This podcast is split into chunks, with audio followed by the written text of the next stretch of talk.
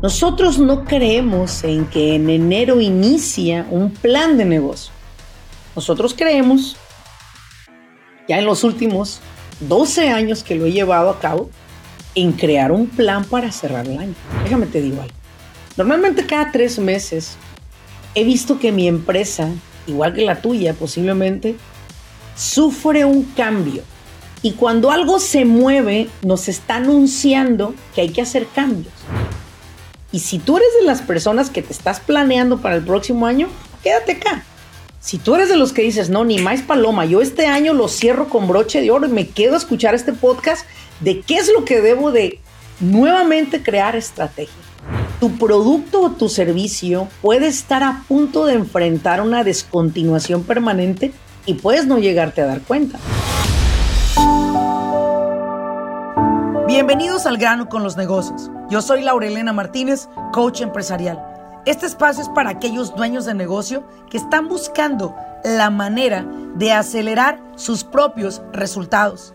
Desean aprender cómo tomar decisiones asertivas y con ello crear una mentalidad que apoye el desarrollo de sus negocios en el mundo moderno. Sin más ni más, arranquemos con nuestro siguiente episodio.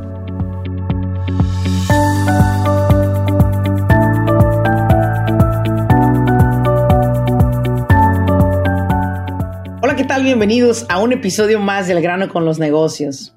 ¿Te has preguntado cuáles son los pasos para elaborar un buen plan de negocio? Sabes, estamos a punto de finalizar un nuevo año. Estamos a punto de entrar al último mes de este año 2022. Y muchas veces nos hemos preguntado cómo hacer para que el siguiente año, porque hay personas demasiado anticipadas, ¿sabes? Demasiado anticipadas. Imagínate, es noviembre y ya están pensando cómo hacer mejor el 2023. Me estoy riendo, pero en buen plan, ¿ok? Te voy a explicar por qué. Porque no funciona así la cosa.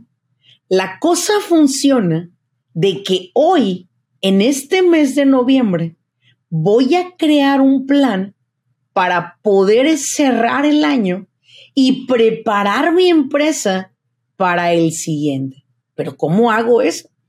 ¿Cómo hago? Porque pues ya estás planeando las vacaciones, ¿verdad? Ya estás planeando en que te vas a chingar el dinero que te quedó de ganancia. Ya estás planeando los impuestos que vas a pagar anticipadamente. Ya estás planeando el aguinaldo o el reparto de utilidades que vas a dar a tus empleados. Ya estás planeando la fiesta de Navidad. Ya estás planeando mil cosas para el año que entra. Pero sabes algo, nosotros en nuestra empresa siempre hemos planeado los últimos tres meses del año. Nosotros no creemos en que en enero inicia un plan de negocio. Nosotros creemos, ya en los últimos 12 años que lo he llevado a cabo, en crear un plan para cerrar el año. Pero ¿qué son las áreas importantes que debes de ver para cerrar un año con broche de oro? Y no solamente verlas, sino verlas y también a su vez generarles una nueva estrategia que posiblemente la que tienes no es que sea mala, no es que este año valió, valió, valió queso, no. Este año fue muy bueno. Para muchos de ustedes fue muy bueno y, los quiero felicitar. Sí, mira, este año me, convertí en mamá, ¿verdad? Eh, mi bebé tiene dos semanas, Maximiliano. Eh, traigo una cara desvelada que no puedo con ella y bueno, pues porque pues debo de alimentar a esta criatura en las madrugadas, ¿verdad? Entonces, todos tenemos un plan y ha salido extraordinario este año y yo te, te felicito a ti porque sé que, pues sé que le echaste ganas, pues. Sin embargo, también sé que a este fin de año has de traer la conciencia, pero recochambrosa. ¿Por qué?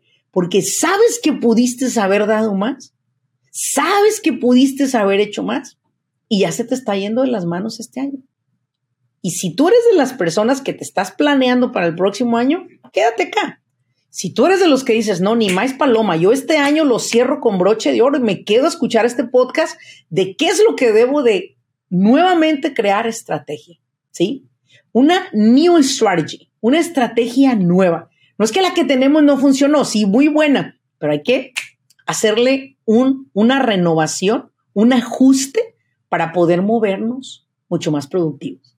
Voy a hablar de varios puntos, ¿ok? En primer lugar, en primer lugar, lo que tú y yo empezamos a hacer este año, lo que tú, tú y yo empezamos a enfocarnos este año, no es en lo que nos estamos enfocando a fin de. Déjame te digo algo. Normalmente cada tres meses he visto que mi empresa, igual que la tuya posiblemente, sufre un cambio, ¿verdad? Eh, aquí hay algo que se mueve, algo que se mueve siempre para mejorar, ¿ok? Se mueve. Y cuando algo se mueve, nos está anunciando que hay que hacer cambios, ¿verdad? Y debes de estar atento a esos cambios. Puede ser en tu departamento de marketing, puede ser con tus empleados, puede ser en tu administración, puede ser en, en, tu, eh, en tus inversiones, no sé, pero algo siempre se empieza a mover. Pero cuando no le hacemos caso nosotros a tiempo, no podemos estar alertas a una nueva estrategia. No podemos porque estamos cómodos, ¿verdad? Y hay varias áreas que me, me funciona e, evaluar cada trimestre. Número uno, la oportunidad significa los servicios que ofrecemos, los productos que vendemos. Tienes que evaluarlo porque posiblemente si no lo haces, pasa que tu producto o tu servicio puede estar a punto de enfrentar una descontinuación permanente y puedes no llegarte a dar cuenta. O puedes llegarte a dar cuenta que tu producto está en un momento de un despegue, pero encabronado, y que esta es tu oportunidad para subirte esa avalancha y la dejas ir por estar en tus laureles, ¿sí? Tú tienes que reevaluar los productos o servicios, o sea, la oportunidad que tú ofreces a tus clientes en lo que tú haces. Al evaluarlo, al reevaluarlo, te das cuenta qué tan importante es tu servicio para tus clientes. Voy a hablar en un ejemplo de nosotros como despacho contable. Voy a hablar del departamento de a tiempo payroll en accounting services. ¿Por qué me doy cuenta que somos tan necesarios aún más en el próximo año 23 que nunca antes para las compañías? Bueno, porque número uno, algo a lo cual las compañías van a necesitar en los próximos dos años son préstamos, explico, liquidez. Y al ellos accesar a liquidez, los bancos o los prestamistas les van a solicitar reportes financieros. Si ellos no los tienen, no van a poder accesar a ese dinero o a esos préstamos. Segundo, el IRS contrató más de 17 mil auditores. ¿Me explico? y 17 mil auditores que van a tener alrededor de, no sé, ¿qué te gusta? 5 o 10 mil casos a mando. Entonces, esas personas que saben que no están haciendo contabilidad, van a, van a buscarnos a nosotros o saben que ya tienen una auditoría, van a buscarnos a nosotros. Entonces me doy cuenta que yo debo de estar preparada para ellos el próximo año, con más personal, con mejor, personal mucho más calificado que nosotros necesitamos traer para que nos ayuden a un nivel superior. ¿Te das cuenta? Hay que evaluar la oportunidad, pararte a evaluar. Ejemplo, vas a evaluar tu, tu negocio si eres una compañía de pintura. A ver, vamos a decir, ¿cuántas compañías, verdad? Van a necesitar una proyección de mis servicios o a cuántas pienso yo acercarme para que soliciten mis servicios. Entonces tienes que empezar a tener una visión mayor de lo que es la oportunidad que ofreces, evaluar esa oportunidad. Segundo, muy importante, muy importante, tu plan de marketing. Si no estudiamos un plan de marketing, P-L-A-N, plan de marketing, y lo analizamos de acorde a lo que nosotros hoy estamos ofreciendo a nuestros clientes, entonces nos vamos a perder posiblemente en pensar que la revistita en la que me anuncio está bien, que las campañitas que me anuncio en, Facebook están bien. Y no, puede ser que tu oferta, tu servicio, debe de estar aliado a tu plan de marketing y decir, ¿sabes qué? No, ahora ocupamos que nuestro marketing sea menos agresivo o sea más activo, o sea más persistente, más constante, más presente en la vista de los demás. ¿Explico? Tú debes de analizar basado a donde tú vas, qué tipo de marketing quieres. Si ya estás dispuesto a pagar algunos billboards en algunos camiones, unos autobuses, si quieres pagar un billboard de esos que están al lado del freeway, si ya es tiempo de anunciarte en una radio, si ya es tiempo de lanzar campañas de marketing más constantes, no sé, dónde debas de meter más dinero de tu marketing, ¿verdad? Pero lo que sí es claro es que en los próximos años, si no estás haciendo un marketing muy intencionado, vas a perder mucho terreno. Hace un momento, Edward, que es uno de nuestros editores de contenido, me preguntaba, ¿quién es tu competencia? Y yo le contesté, pues la verdad es que, pues yo no tengo competencia, Edward. O sea, no hay una empresa que esté enfocada en exclusivamente negocios, exclusivamente educar al dueño de negocio como tal a administrar una empresa de acorde a como papá y res lo quiere, para que no esté chingando, ¿verdad? De acorde a cómo se necesita para aplicar a préstamos, de acorde a cómo requerimos estar en cumplimiento laboral para evitar que estos cabrones del, de la ley laboral vengan y nos multen o nos demanden o nos auditen. ¿Sí? O sea, literal, mi trabajo es ayudarlos a cuidarse las espaldas y a cumplir con lo que ocupan. Literal, no tengo competencia. En realidad, no la tengo. Ahora, ¿quién sí es una empresa como la que yo me veo en algún momento? Y le dije el nombre de la empresa. Mira, algún día veo nuestra empresa así como esta empresa apoyando al dueño de negocio no solamente a estructurar su contabilidad, sus impuestos, no, sus inversiones, su seguro de vida, sus inversiones en la bolsa, sus IRAs, sus 401ks, su trust, la parte legal, todo esto quiero ser para las empresas. Sus recursos humanos, un departamento exclusivo de recursos humanos en su idioma. ¿Ves? Si tú me preguntas cuál es mi último gol, es este pero no tengo competencia. No tengo competencia como tal. Así que mi marketing no puede ser, ah, vamos a hacerlo como el de esta compañía, que esta compañía es como la nuestra. No, ni siquiera. ¿Explico? Ahora, tú tienes una empresa que instala pisos. Perfecto. A ver, vamos a pensar cuáles son las compañías líderes de instalación de pisos. Que los desgraciados no instalan nada, ¿verdad? Traen puro contratista, pero bueno, tú sí traes a tu equipo, sí traes tu herramienta, sí traes tu camioneta, pagas tu workers camp, tu general liability. ¿Quiénes son tus clientes? ¿Dueños de casa o comercial? No, pues que dueños de casa, perfecto. Entonces tu marketing debe estar dirigido a quién? A dueños de casa. ¿Sí? ¿Dónde son las plataformas donde los dueños de casa buscan? O principal, Google, después Yahoo, después Blink, después uh, este, Angie's List, y vas encontrando algunas otras localmente que en tu área la gente busque. ¿Explico? Pero vas a hacer un marketing de la mano de lo que es tu oferta de producto, lo que tú ofreces. Evítate andar pagando marketing caro y trayéndote cero resultados. Evita hacer eso. Otro punto importante, tienes que hacer un plan de producción. Tienes que hacer un plan de proyecciones de ventas. Tienes que hacer un plan para saber qué estás buscando en tu negocio. No esperes que inicie un nuevo año y solamente nos vayamos con la bendición. Mira, Dios ya nos bendijo, ya nos dio la vida, nos dio manitas, nos dio boquita para hablar, nos dio oídos para escuchar y nos dio un super cerebro para poder pensar. Pedirle más a Dios es demasiado.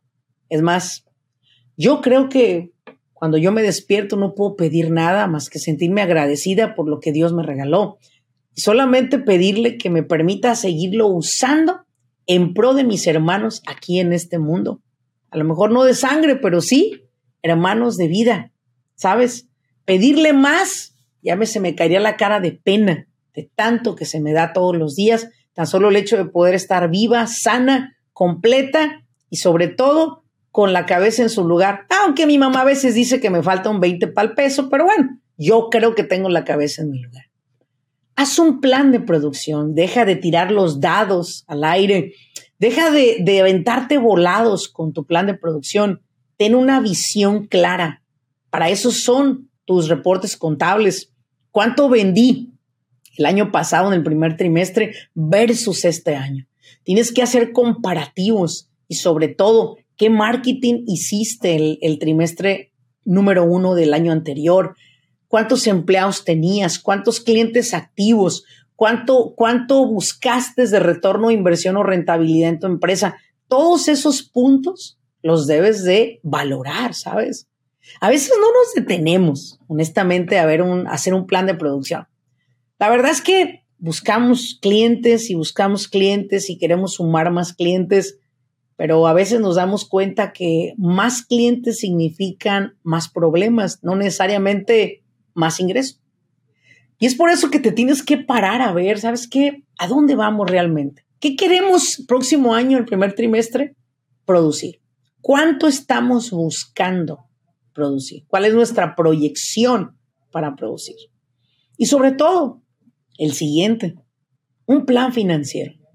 ¿Qué chingados voy a hacer con el dinero? Quiero dinero, voy a tener dinero, pero ¿cuál es el plan? ¿Vas a comprar una nueva locación? vas a comprar otro negocio y otro negocio, porque sabías que con tus propios negocios puedes comprar otros negocios. Sí, te voy a poner un ejemplo. Te voy a regalar este Super Golden Nugget. Chacan, chan, chacan, chan, chan. Prepárate, ahí te va. Tú eres una empresa de plomería y tienes una cartera de clientes de 300 clientes. Tienes dos, tres años que abriste tu negocio y tienes una buena rentabilidad este año. Te quedaron libres 150 mil dólares. ¿Qué hacen las grandes empresas para invertir su dinero? Ojo con esto y pon mucha atención. Lo invierten en comprar a las empresas chiquitas. Dicho de otra manera, los grandes pescados se comen a los charalitos, a los pescados chiquitos. Si tú tienes una empresa de 300 y pico de clientes, Compra una empresa de plomería con 100 clientes. Cómprala. Invierte ahí tu dinero.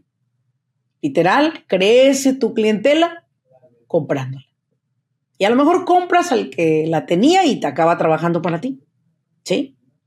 Lo que debemos de hacer es entender que una corporación, una entidad, no es una sola entidad, puede ser la madre de muchas empresas. Puede ser eventualmente un holding company. ¿Sí?